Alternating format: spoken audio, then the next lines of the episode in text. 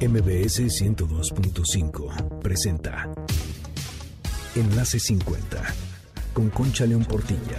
Un espacio para celebrar la plenitud y crear lazos, compartir, aprender, encontrar amigos, oportunidades y proyectos. La edad, la edad es lo de menos. La actitud marca la diferencia, porque lo mejor de la vida empieza hoy. Enlace 50 Bienvenido a Enlace 50 este sábado 11 de marzo. Soy Concha León Portilla. Muchísimas gracias por estar aquí con nosotros en este espacio de encuentros, de creación de vínculos, de aprendizaje que es nuestro programa.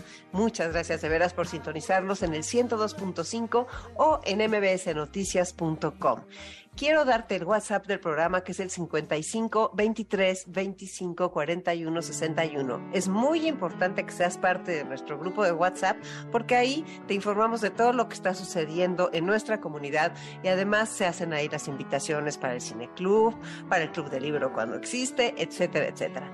Así que puedes ser parte de ese WhatsApp.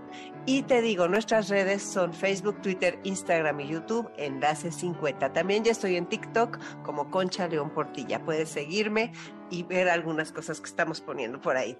Ahora quiero iniciar con una frase de Emily Dickinson que dice así, ignoramos nuestra verdadera estatura hasta que nos ponemos de pie. Evidentemente esta es una frase metafórica y qué importante es ponernos de pie, ¿verdad? Qué importante es atrevernos a decir lo que queremos, lo que sentimos, lo que necesitamos. Y solo así vamos a conocer hasta dónde podemos llegar. Conoceremos nuestra verdadera estatura. Bueno, pues esta semana ha sido muy importante, ya lo sabemos, porque pues se hizo la marcha el 8 de marzo y además se hacen una serie de conferencias, cursos, pláticas y muchas actividades en las que realmente entramos en contacto con la situación que vivimos las mujeres. Y por eso pensé en invitar el día de hoy a la doctora Verónica Montes de Oca, directora del Seminario Interdisciplinario sobre Envejecimiento y Vejez de la UNAM, para que nos hable de cuál es la situación de las mujeres adultas mayores en nuestro país. Lo que me gusta mucho de la doctora Verónica Montes de es que nos va a hablar de dos llaves para lograr un futuro incluyente y esperanzador porque en realidad las mujeres mayores enfrentamos un triple desafío. Primero, el de que somos invisibles, o sea, es difícil, ya como personas mayores somos invisibles y como personas mayores de sexo femenino todavía más invisibles. Luego, enfrentamos también la discriminación por edad y la discriminación por género. Todas estas son cosas que pues ya vienen arrastrándose de hace tiempo y es fundamental que empecemos a unirnos, a tomar conciencia de esto para que las cosas empiecen a cambiar y que las nuevas generaciones tengan un horizonte más amplio con más oportunidades. Por ejemplo, ¿por qué no aprender como mujeres adultas mayores mexicanas sobre lo que hacen las mujeres adultas mayores del pueblo de Okinawa, de esa isla en Japón? Esa isla, como hemos platicado, es donde viven las personas más longevas. Viven 100, 110 años. Y cuando Dan Buettner, que hizo su reportaje sobre las zonas azules del planeta, que es donde viven los centenarios, ahí descubrió que una de las razones por las que ellos vivían más años es por la unión que hay, por los vínculos que crean y por los lazos sociales que tienen. Allá fíjense qué bonito, tienen unas células que se llaman moais y estas células, estas son grupos de personas, 5, 6, 7 personas, a veces hasta 10, con una cosa que significa un propósito en común. Moai significa, esa palabra en japonés significa reunión para un propósito en común. Se originó hace muchísimos años y es un hábito muy interesante que puede ser fundamental de su gran longevidad están unidos, se protegen y es una es como un juramento honorario, honorable de protección de desde que tienen determinada edad y ellos la deciden hasta que mueren. Entonces estos grupos se reúnen para aprender, para hacer ejercicio, para conversar y para ah, apoyarse financieramente durante toda la vida. ¿Por qué no hacer esas uniones, verdad? Y fíjense que se ha descubierto que dedicar tiempo a este tipo de actividades, que es tener redes sociales, y lograr tener amigos y tener habilidades sociales fortalece a las personas, sube el sistema inmunológico, baja el estrés y alegra la vida. Es el tener un compromiso con los demás, logra también tener mejores hábitos, porque si entre todos cuidamos nuestra salud, vamos a tener un mayor autocuidado y un mayor cuidado de los que queremos y de los que están comprometidos con la comunidad igual que nosotros. Al cumplir los compromisos, pues nos comprometemos más con esa comunidad. Estos MOAIs reducen el riesgo de la depresión porque es un trabajo colectivo que evita el aislamiento, que es algo que muchas personas mayores tienen aquí en nuestro país. La actividad colectiva nos mantiene en contacto con los demás, nos enteramos de sus intereses, esto nos protege de la tristeza y además podemos apoyar y ser apoyados cuando vienen los momentos difíciles. La labor social, o sea, la vitamina esa tan importante que es el servicio, que es el voluntariado, ayuda a encontrar sentido a la vida y además nos hace salir de la rutina. Otra de las ventajas de estos grupos de Moais es que juntos renuevan la creatividad, se motivan, ven otra la visión de la vida y sacan mayor provecho a esos años que tienen por vivir, a ese momento presente, tanto en la vida personal como en la vida profesional. Ayudar a los otros, te garantizo que te ayuda en la forma en la que te ves a ti mismo. Está demostrado que ayudar a los demás te hace una persona más optimista y positiva. Y quienes aportan a una comunidad y aprenden a pedir ayuda, eso les da un sentido de fortaleza al pedir y no de debilidad. Entonces, colaboremos, hagamos estos grupos de Moais, reduzcamos el estrés, tengamos una sensación de logro y realización. Es muy bonito de veras pensar en este tipo de vínculos que podemos crear y juntos encontrar una paz interior, una motivación, unas ganas de seguir viviendo, un por qué y un para qué. Entonces hay que hacer estas, estos grupos de Moais, hay que pensar con quiénes podemos reunirnos y cómo podemos fortalecer esos vínculos que nos van a ayudar a vivir una vida plena. Y bueno, ya que terminamos nuestro tema de los Moais, vamos a aprender como siempre con Telcel, la mejor red. Y hoy te voy a decir cómo ver subtítulos en videos de TikTok. Porque miren, lo mejor de las redes sociales es que puedes conocer diferentes culturas sin salir de tu casa o saliendo de tu casa, como tú quieras. Pero onda, en las redes sociales puedes de veras aprender tanto te abren el universo. Y entonces con TikTok puedes ver videos de diferentes partes del mundo. Y esto te ayuda a conectarte con todos y además a aprender. Qué bonito es aprender de diferentes países y conocer distintas costumbres y estilos y formas de gozar la vida. Una función que me gusta mucho para poder entender los videos en inglés es que activas los subtítulos y es muy fácil. Hoy te voy a enseñar cómo los activas para que lo puedas aprender. Es muy fácil. ¿Ya tienes tu celular en la mano? Recuerda que siempre te digo que es mejor que lo tengas en la mano para hacer todos juntos al mismo tiempo. Y que si no lo tienes, ponme un WhatsApp al 55 23 25 41 61 y con la mejor red Telcel, pues te mando esto por escrito. Entonces va, entras a TikTok y seleccionas el lado inferior derecho, el icono de una sombra que es llamado perfil. O sea, ya sabes, o sea, suena complicado esto, pero es el dibujito de ese, de ese perfil, que es tu perfil. Dale clic a las tres líneas en la parte superior derecha y oprimes Ajustes y Privacidad. Luego vas al apartado de idioma y activas la opción Siempre mostrar la traducción. Nada más qué fácil, ¿verdad? Con eso ya puedes ver videos en inglés con subtítulos y aprender de otros países y de otras cosas de todo lo que tú quieras. Recuerda que estas son solo algunas de las tantas maneras de sacarle más provecho a tu celular y que hay un sinfín de tutoriales como este en reconectadostelcel.com. Ahí vas a descubrir muchos videos para el uso de distintas aplicaciones porque Telcel está comprometido en disminuir la brecha digital. Todo esto es posible a través de la mejor red Telcel. Soy Concha León Portilla, quédate aquí en Enlace 50 y platiquemos con la doctora Verónica Montes de Oca de la situación de las personas, de las mujeres adultas mayores en nuestro país y de nosotras como adultas mayores, qué podemos hacer para las nuevas generaciones. Regreso en un momento, no te vayas. Enlace 50. Continuamos con nuestro programa de Enlace 50 este sábado 11 de marzo y como acaba de ser el Día Internacional de la Mujer, pues quién mejor que Verónica Montes para venir a hablarnos de todo lo que sucede con las mujeres adultas mayores, con nosotras, las personas adultas mayores, mujeres en nuestro país. Bienvenida, Verónica. Ya saben quién es, pero ella nos va a decir ahorita un poquito más. Bienvenida, Verónica. ¿Cómo estás? Muchas gracias, Concha. Pues muy contenta. Primero, muy contenta de verte, de saberte bien y de saber que estás activísima nuevamente con tu programa de radio y la audiencia que siempre te sigue. Pues muchas gracias, Verónica. Pues dinos, platicar a la gente qué es lo que tú haces en el SUYEF. Ah, bueno, bueno, les voy a platicar un poquito para que te den idea. Yo coordino un seminario universitario que el doctor, la máxima autoridad universitaria en ese momento, hace 12 años, me, me invitó a coordinar, a cuidárselo, me dijo, ¿no? Yo quiero que usted me ayude el entonces doctor José Narro.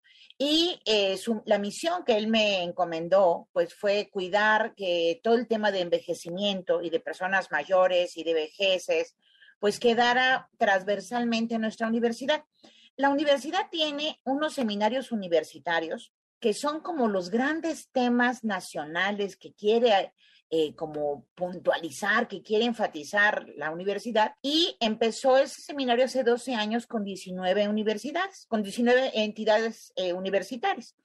Entonces, Escuela de Trabajo Social, este, de pronto también la Facultad de Ingeniería, o sea, todos. ¿Por qué? Porque el envejecimiento, como tú sabes, Concho, y lo hemos dicho muchas veces aquí en el programa, pues atraviesa todas las dimensiones de la vida social, de la vida pública, no de la vida privada, de la vida económica, este, cultural.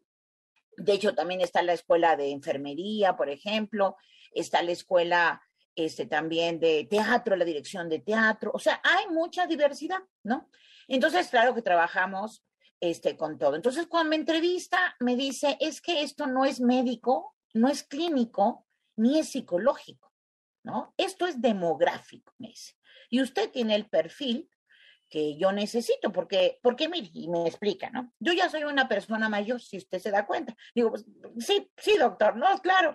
Este, pero el envejecimiento no solamente es sobre las personas mayores, es sobre los jóvenes.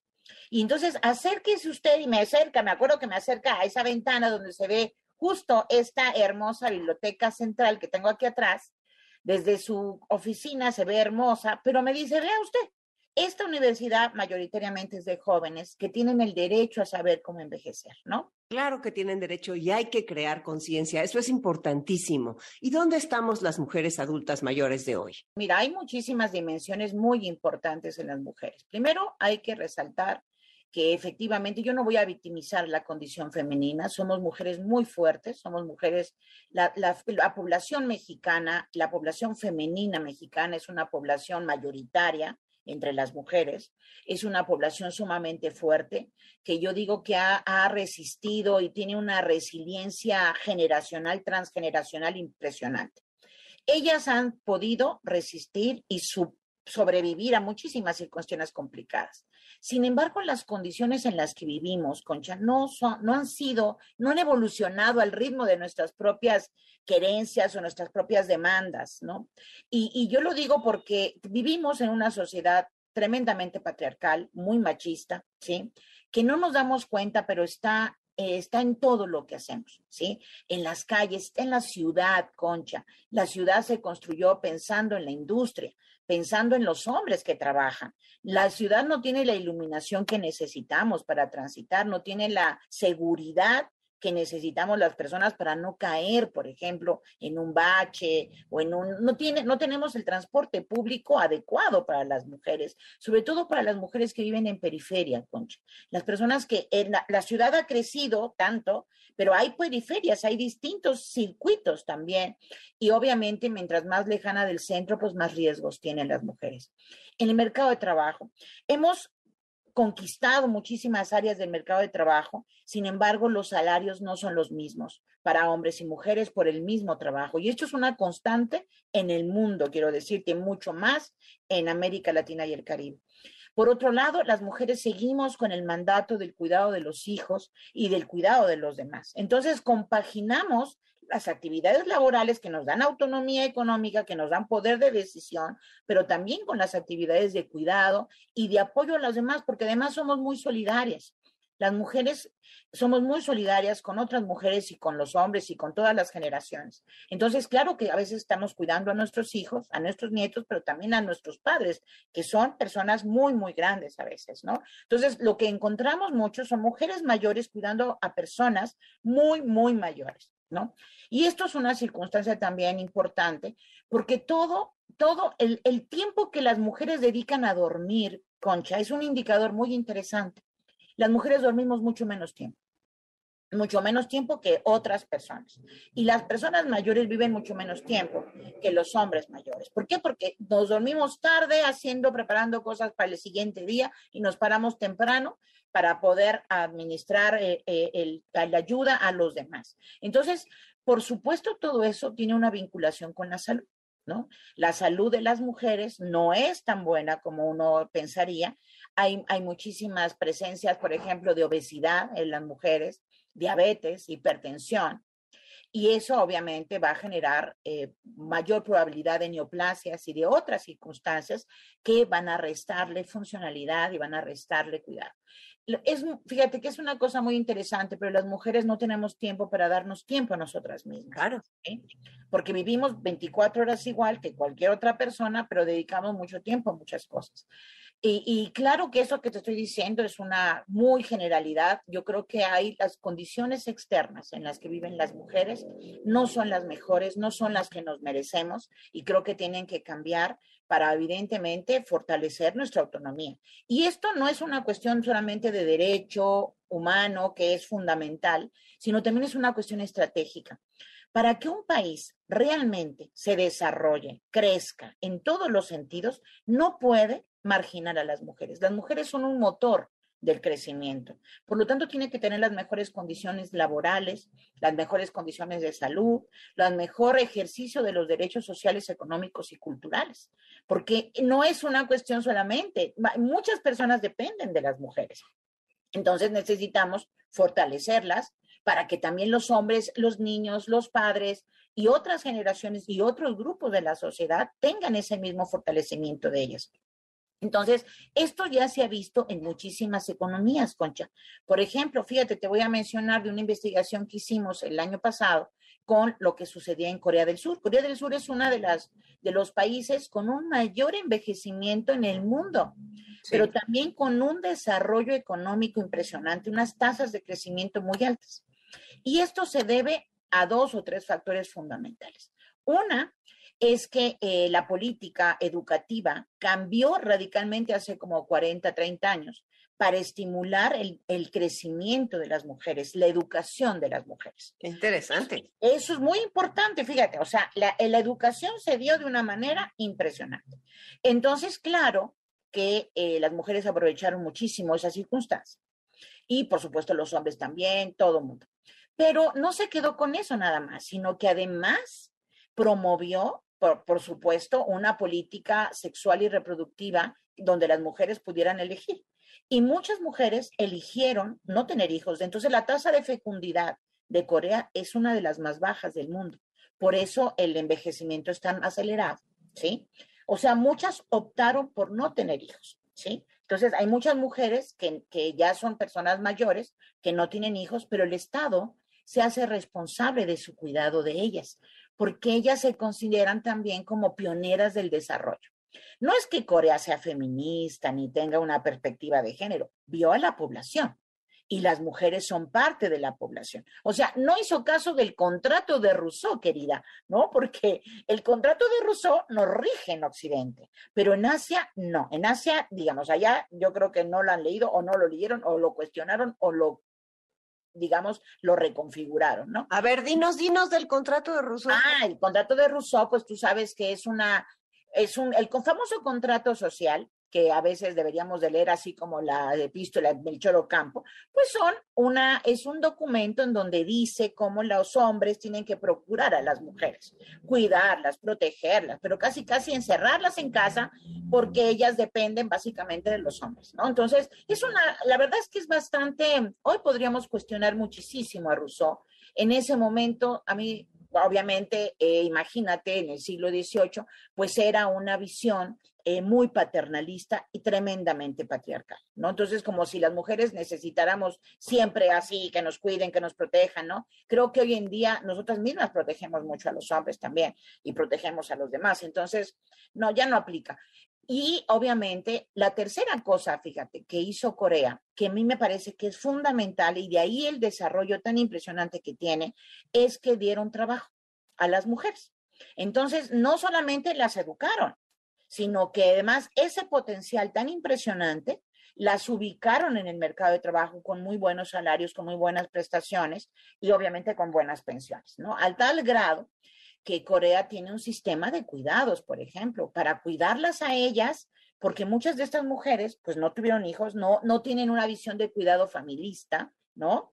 O sea, es completamente distinta. Entonces, el gran crecimiento de esta economía, de este pequeño país, porque es un país muy pequeño en realidad, este, pues se debe a esa educación femenina, se debe a que pudieron elegir entre tener o no tener familia, tener o no tener hijos, y además encontraron un desarrollo económico, un desarrollo personal importantísimo. Esas tres cuestiones son las que yo creo que en muchos de nuestros países son necesarias para poder crecer como país, pero también defendiendo los derechos de las mujeres, tener opción, porque hay muchísimas mujeres muy talentosas, brillantísimas, que no encuentran un lugar en el mercado de trabajo, ¿sí? O que no pudieron desarrollarse educativamente. ¿Por qué? Pues porque tuvieron que cuidar a hermanos, cuidar a padres, cuidar al marido, cuidar a los hijos. Y entonces, o sea, yo nunca, yo no, nunca pienso que tú tienes que optar por una cosa u otra cosa. Tú puedes a lo mejor hacer las dos cosas, pero también tienes el derecho a elegir, ¿no? O sea, la defensa del derecho a tu autonomía. Entonces, puede haber personas que quieran no tener hijos. ¿Te acuerdas que alguna vez lo platicamos, Concha? Sí. Y de las personas mayores, de las adultas mayores, las mujeres de 60 en adelante en nuestro país, ¿qué es el panorama que tú tienes? O sea, porque sé que hay muchas vejeces, como lo hemos dicho claro, veces y lo acabas de decir. Exacto. Pero más o menos, ¿cómo, ¿cómo estamos y cuál es nuestro legado? ¿Qué es lo que necesitamos porque ya oportunidades de trabajo, ya de tener hijos, ya de todas estas cosas, no, son más bien otra formación que nos tenemos que ir dando para cambiar lo que es para los que sigue también, ¿no? Sí, claro. Mira, yo creo que las mujeres sí están, siguen estando en el centro de mucha dinámica familiar, de las dinámicas de las familias, ¿no? Pero también hay un aspecto que se ha mencionado mucho en la literatura, yo lo, entiendo, pero también lo cuestiono, ¿no? Y, y hablan mucho de la soledad, Concha, ¿no? La soledad eh, en la vejez y la soledad en la vejez femenina especialmente. ¿Por qué? Porque, a ver, tiene cierta lógica. Las mujeres nos fueron entrenando en nuestro curso de vida para ser mamás, para ser esposas, ¿no? Y como que toda nuestra vida se centró en esos mandatos de género. Cuando los hijos se van, cuando te enviudas o te divorcias, porque también la gente nos divorciamos en edades más tempranas, pues pareciera que estás como solo, ¿no? pero no, realmente, o sea, sí hay una, hay un mandato que te hace creer, híjole, ya no tengo hijos, ya no tengo esposo, ahora qué hago. Pero por otro lado, pienso que las oportunidades de las mujeres mayores son muchísimo más abiertas. ¿Por qué? Porque tienes muchos grupos donde puedes participar.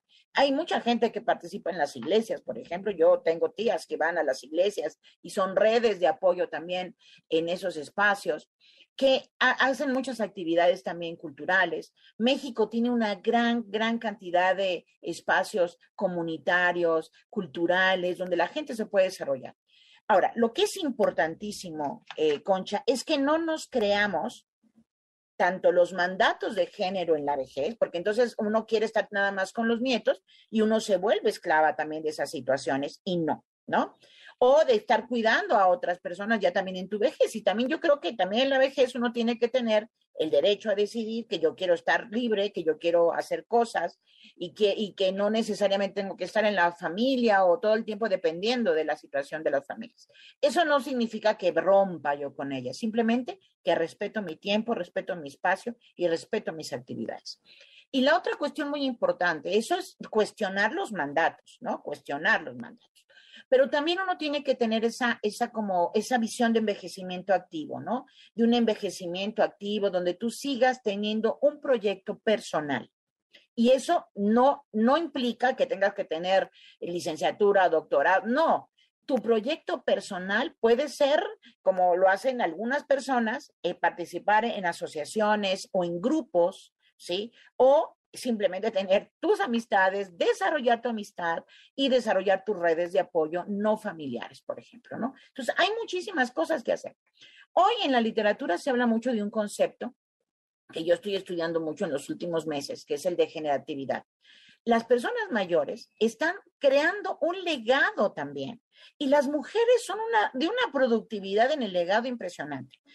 ¿Qué es lo que yo siento? Y ayer lo platicaba con muchas mujeres poderosas, jubiladas de nuestra universidad, a quien les mando un saludo muy cariñoso, a todas las, las jubiladas de la universidad, jubiladas y jubilados, hay poquitos, pero hay, este, que se reúnen de pronto ahí. Fíjate cómo las mujeres se reúnen más, esto es muy interesante.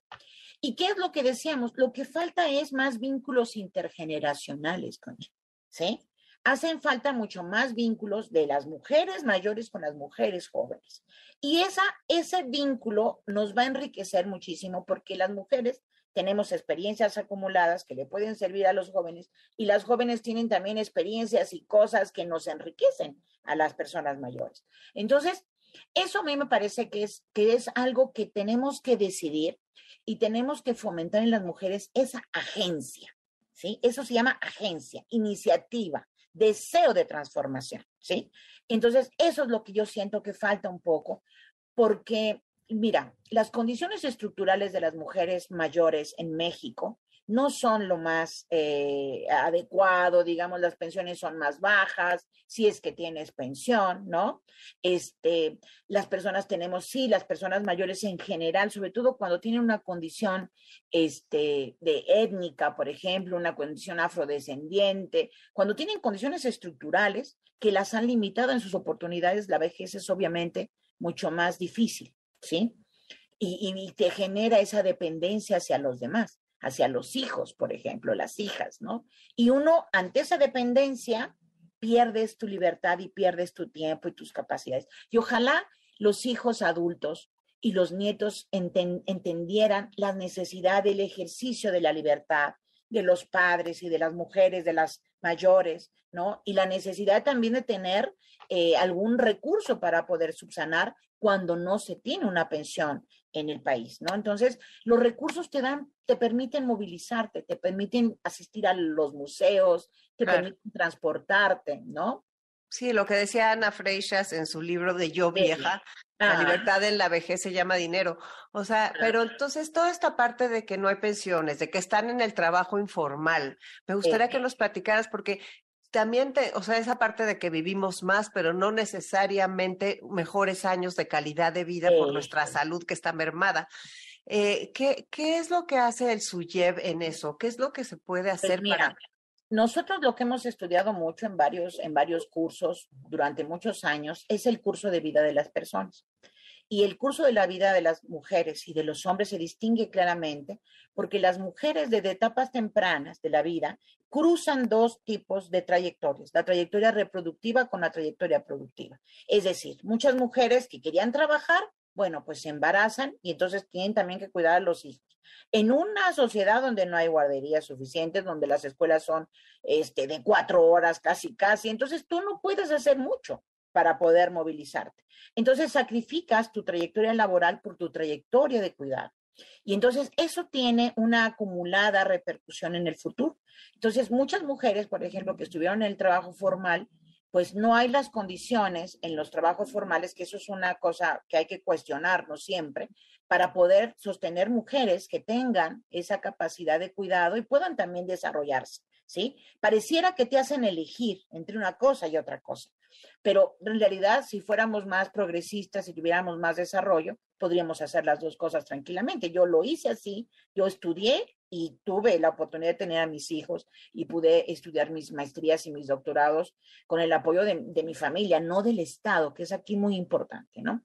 Entonces, ¿qué es lo que sucede? Que las mujeres van cotizando menos en el tiempo, por ejemplo, para su seguridad social, porque entran y salen del mercado de trabajo, ¿sí? Entonces, ¿qué es lo que sucede? Que al final de la vida, las personas están en el mercado informal, ¿sí? Entonces, están en comercio, por ejemplo, que es algo muy, muy flexible para el tiempo que las personas cuando están haciendo muchas tareas a la vez, eh, eh, por ejemplo, y el ingreso igualmente se vuelve muy flexible y a veces muy limitado. Entonces, eh, las mujeres en su trayectoria se van como ubicando en la precariedad laboral, ¿sí? ¿Por qué? Por continuar con el mandato de género y con la economía tremenda y viviendo a veces con los hijos y a veces... En esa dependencia, ¿te das cuenta? Exactamente, y entonces entra la violencia intrafamiliar. Exactamente. Entra violencia eh, intergeneracional, violencia familiar. Muchas veces la, la, investigaciones que se han realizado con algunas de mis alumnas, ¿no? Que ya son académicas, que son profesionales, Liliana Giraldo, por ejemplo, que fue la primera en analizar todo el tema de los maltratos, ¿no? Eh, claro, los primeros que maltratan a las personas mayores son los propios hijos y las mujeres igual. ¿Sí? las mujeres mayores viven el maltrato de los hijos. Y, pero es, es esa parte eh, de la construcción de la dependencia. O sea, ¿qué quiero decir? Que aunque ya no sabemos qué pasó con Rousseau y con el contrato social, ahí él construía una dependencia. Las mujeres son dependientes de los esposos, pero nuestra sociedad patriarcal nos hace dependientes de otras personas más, y generalmente del marido y ahora de los hijos, ¿sí? Entonces, eso es lo que es, es una condición que desgraciadamente em, limita la libertad y el, del tiempo y la libertad de acción de las mujeres en la vejez. Y yo pienso que eso hay que cuestionárnoslo todo el tiempo y hay que construir una, una perspectiva intergeneracional de libertad, de apoyo mutuo, solidaria, pero de mucha libertad. Y aprovechar y exigirle al Estado que, por supuesto, le brinde apoyos a las mujeres, pero no porque son madres, Concha, no porque son hijas o porque son esposas, porque somos mujeres y eso es lo importante. Pero, a ver, tú ves este, o sea, porque de repente a mí me preocupa mucho que las generaciones que vienen, pues se den cuenta de todo esto y empiecen eh, a ver cómo ahorran y a ver cómo se cuidan su salud y a ver cómo se preparan y a planear ese futuro de estas vidas largas que tenemos por delante y de repente volteo a ver a las personas de 60 en adelante, yo tengo 65 y me encuentro con muchas personas muy activas trabajando como si tuvieran hace como siempre, no como X edad porque no es la edad que tienen hoy y trabajando a todo lo que dan, comprometidas y eh, sabias, o sea, todo eso. Pero de repente sí me encuentro personas muy desesperadas de 70, de 80 años y, y qué esperanza pudiéramos ver. ¿Existe alguna esperanza? Y o cómo podríamos ayudar como sociedad. Dijiste generatividad, eso es una palabra que a mí me encanta. ¿Qué, ¿Qué, es lo que se podría hacer? Porque es, es, muy feo cuando no vemos algo que se pudiera hacer. Un panorama, un panorama. Mira, primero que nada, Concha, felicidades por tus 65 años. Es un maravilloso. Yo siempre me acuerdo de la canción de los Beatles, ¿te acuerdas? Sí, la de 64. Ya se me fue. Exacto. Ayer cumplió también un amigo 65 años, lo mandé felicitar. Eh, está en San Antonio, Texas, Rogelio Sainz. Y la verdad, bueno, o sea, a ver qué pasa, que no nos estamos, y eso va mucho con las generaciones jóvenes. Yo, yo, tú sabes que yo amo el enfoque del curso de vida porque me permite entender, y tanto lo que me dijo el rector en aquella vez, ¿no? Que los jóvenes tienen derecho a planear su envejecimiento, Concha. Esa frase nunca se me va a olvidar. Exacto, te das cuenta. Entonces, yo a mi hija, a mis alumnas, a mis colaboradoras, siempre les estoy hablando de esta perspectiva del curso de vida, ¿no? Porque yo tuve la fortuna de tener estas mentoras que me plantearon mi panorama. Entonces, en esa misma lógica, y lo discuto ahora con muchas colegas también ya mayores, algunas otras más jóvenes, en esta visión de futuro. Entonces, claro que tenemos, ¿no? Que llegar a los 70, a los 80 con proyecto personal, concha. ¿Sí? Y proyecto personal no significa que yo me aíslo de las demás generaciones. No, vamos a trabajar con las demás generaciones e involucrarnos en proyectos con el resto de las generaciones. Y si se puede, obviamente, con, una, con un espíritu, con una filosofía de generatividad, pues es muchísimo mejor. ¿Qué significa la generatividad? Pues es el legado, el legado que yo quiero dejarle a las generaciones siguientes, ¿sí? ¿Cuál es mi aportación en el mundo? ¿Qué es lo que yo les puedo de pronto mostrar? ¿Qué es lo que mi vida en algún momento en la enseñanza les puede dejar, ¿no? Eso me parece que tenemos que tenerlo muy claro y no nada más cuando uno ya es viejo o vieja, ¿eh? Yo creo que en todo nuestro curso de vida tenemos que pensar en la generatividad. ¿Cuál es el legado? ¿Cuál es la enseñanza? ¿No? ¿Qué es lo que yo aporto? ¿Qué es lo que yo doy? Y, y, y eso me parece que gratifica, da mucha, da mucha certeza, da un panorama. Y claro, es una cuestión creativa que hay que pensar. Las mujeres y los hombres también, pero las mujeres cuando se jubilan, ¿no? Que ayer lo platicábamos con estas amigas eh, académicas jubiladas, por supuesto tienen que tener actividades, tienen que seguir, porque, y, y, te pasa a ti, Concha, ¿no? Y me va a pasar a mí, que somos mujeres que hemos sido activas durante muchos años de nuestra vida y queremos mantenernos activas, pero ahora haciendo lo que más nos gusta, a lo mejor no lo que queríamos por el mercado de trabajo, lo, sino lo que más nos gusta. Entonces, eso es el plan que tenemos que seguir eh, fomentando en las mujeres en que sean activas, que tengan agencia y que se construyan su propio panorama. Ahora, tenemos en el seminario muchas ideas para poder hacerlo. Entonces, les pido, por favor, que revisen nuestra página web y van a encontrar cursos, conferencias, cátedras sobre cine. Ahora, el 21 de, de marzo, y te voy a, a, adelantar, querida, o sea, en 10 días más, ¿no? Este, vamos a comenzar el Festival de Cine Generaciones, ¿sí? Wow. Donde lo que queremos, fíjate, es compartir películas donde está justamente no solo la persona mayor, ¿no? Sino cómo está su vinculación con los jóvenes.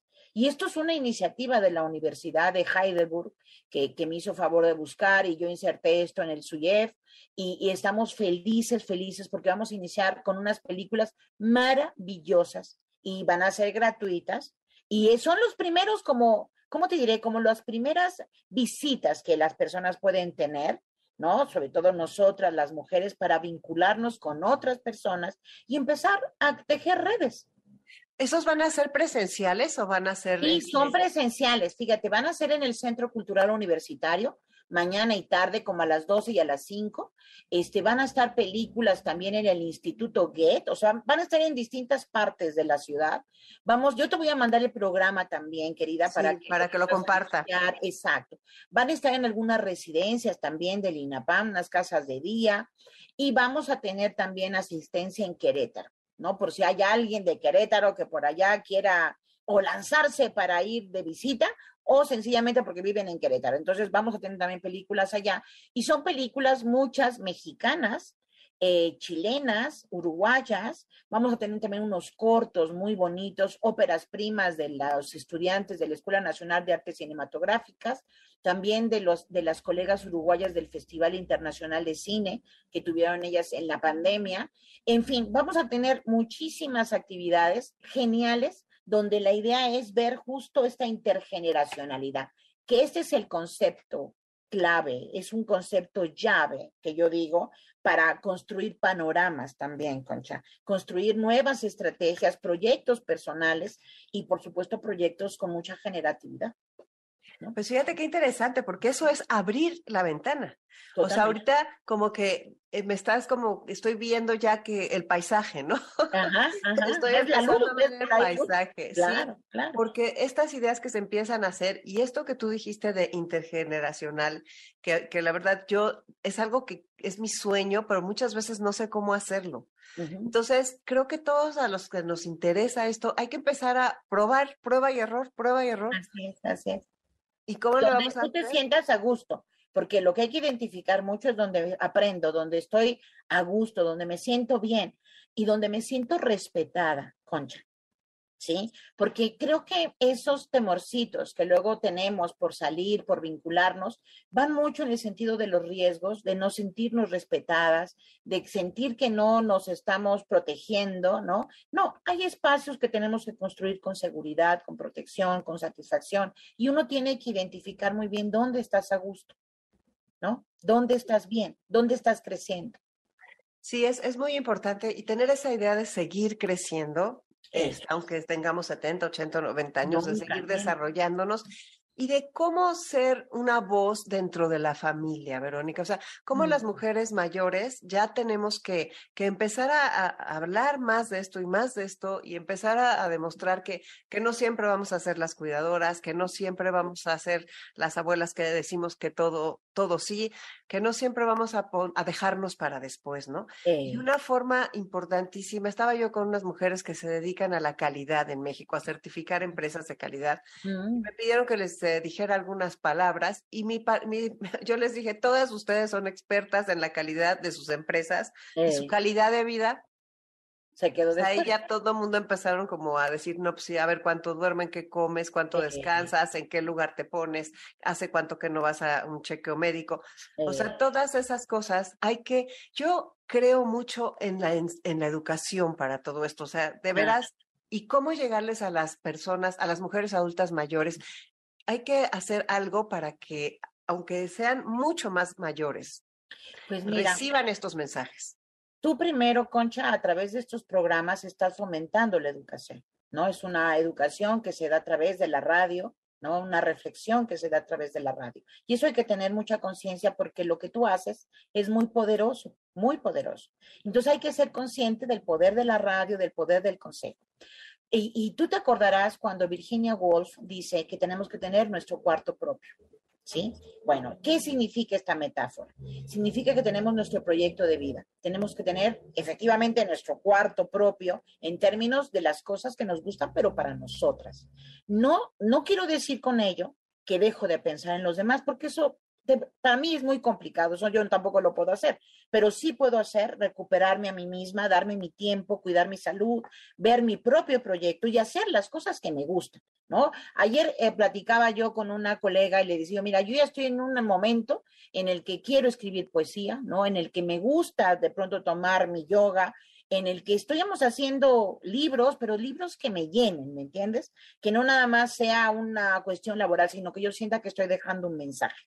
Y eso, y eso me, me, ya es un momento importantísimo y creo que podemos hacerlo. O sea, ¿qué quiero decir? Que las mujeres tenemos que construir nuestro cuarto propio. ¿Sí?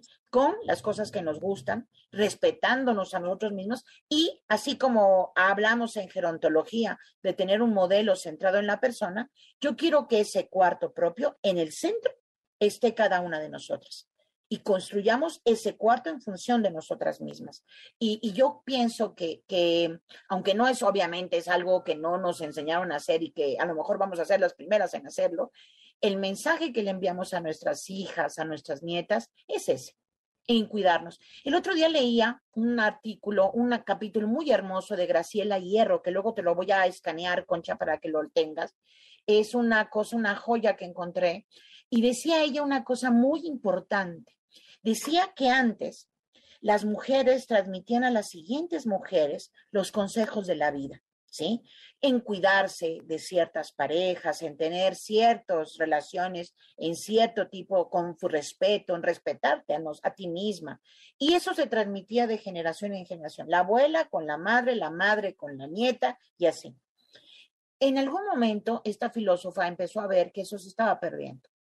Y de pronto las generaciones de mujeres empezamos a crecer solas, sin esa orientación de a lo mejor de los padres y de las madres, ¿no? Que no, ¿por qué? Porque la, la transmisión generacional se da en la misma línea, de mujer a mujer. Al contrario, empezamos como a cuestionar a las mujeres de antes, ¿sí? Y entonces nos empezamos a alejar de ese modelo como si todo eso que ellas vivieron fuera desechable y no nos sirviera también en la vida. Y como si nuestra propia vida inicial no les sirviera a ellas también. Entonces, eh, eso me encantó de Graciela Hierro, porque de pronto dije, híjoles, toda la violencia que estamos viviendo las mujeres, las jóvenes, se pudo haber detenido si acaso hubiéramos aconsejado, si acaso hubiéramos podido, eh, ¿cómo te diré?, hacerles crecer su instinto de protección, ¿sí? O sea, todo eso que muchas veces vamos solas caminando por la vida sin esa solidaridad intergeneracional femenina, ¿sí? Femenina. ¿Sí? Entonces, eso me parece que es muy fuerte. Ahora, cuando yo tengo mi cuarto propio, Concha, cuando yo fui a una exposición, cuando fui a un cine, cuando vi una película, cuando escribí, cuando fui a una presentación de un libro, me estoy llenando de contenidos, de contenidos que me hacen el centro de mi familia y que me dan elementos para conversar y compartir con mi familia. Por eso la educación continúa, ¿te das cuenta? Gracias. Creo que nos dejaste unos mensajes importantísimos este sábado en Enlace 50. Gracias por tu tiempo, por tu presencia. Qué barbaridad. Me quedo con la nos va el tiempo, te das cuenta, maravilloso. Siempre, siempre. Pero me quedo con la generatividad, me quedo con lo intergeneracional, me quedo con el legado y me quedo con lo que me acabas de decir de este, de este ensayo, que por favor quiero que sí escanees y me mandes para que lo tengan ah, todas las personas. A, voy a mandar. enlace 50 y también todos los planes del SUYEP y lo del cine. O sea que, que no se te olvide ahorita que te vayas, no se te olvide mandarnos todo lo que nos dijiste. Perfectamente. Hagamos nuestro cuarto propio, Concha. Sí, claro que sí, y gracias por ayudarnos a construirlo. No, al contrario, un placer para mí. Soy Concha León Portilla, quédate en Enlace 50. Estoy contigo de regreso este sábado 11 de marzo en Enlace 50. Qué interesante todo lo que nos dijo la doctora Verónica Montes Qué importante es pensar en nuestro legado, en cómo transmitirlo, en tener conversaciones significativas con nuestras hijas, con nuestras nietas, las afortunadas o afortunados que tengan papá y mamá, pues por supuesto que con ellos e ir transmitiendo todos estos valores, todo lo que sentimos, lo que pensamos de la vida, compartir nuestras necesidades, compartir lo que estamos eh, sintiendo. De veras, esa comunicación, esa comunicación no hay que dejarla pasar quiero decirles, por ejemplo, que me encontré una frase de Marilyn Monroe que dice, la vida es corta, sonríele a quien llora, ignora a quien te critica y sé feliz con quien te importa. Tenía muchas ganas de compartirla aquí con ustedes. Les quiero también decir que el día 8 de marzo estuve en el, en el Día de, Internacional de la Mujer de Retos Femeninos, que lo hace ya hace como 16 o 18 años, y hay una serie de conferencias. Yo di una que se llama Las acrobacias de la vida y que pueden verlas en el canal de YouTube de Retos Femeninos. Pueden ver esa y todas las que hubo ese día. Son de mucha calidad, yo creo, y hay mucho que aprender de todo eso y es gratis, entonces pues los invito a que entren al canal de YouTube de Retos Femeninos. Y yo ya les dije, se llama Las acrobacias de la vida y creo que quedó muy bonita. Ahora quiero compartir con ustedes un consejo sobre el ejercicio, porque son muchas las personas las que de repente me escriben y me dicen, a ver, todo el tiempo están diciendo en el programa que tenemos que hacer ejercicio cardiovascular, de flexibilidad, de pesas, eh, también cuál otro ejercicio de coordinación.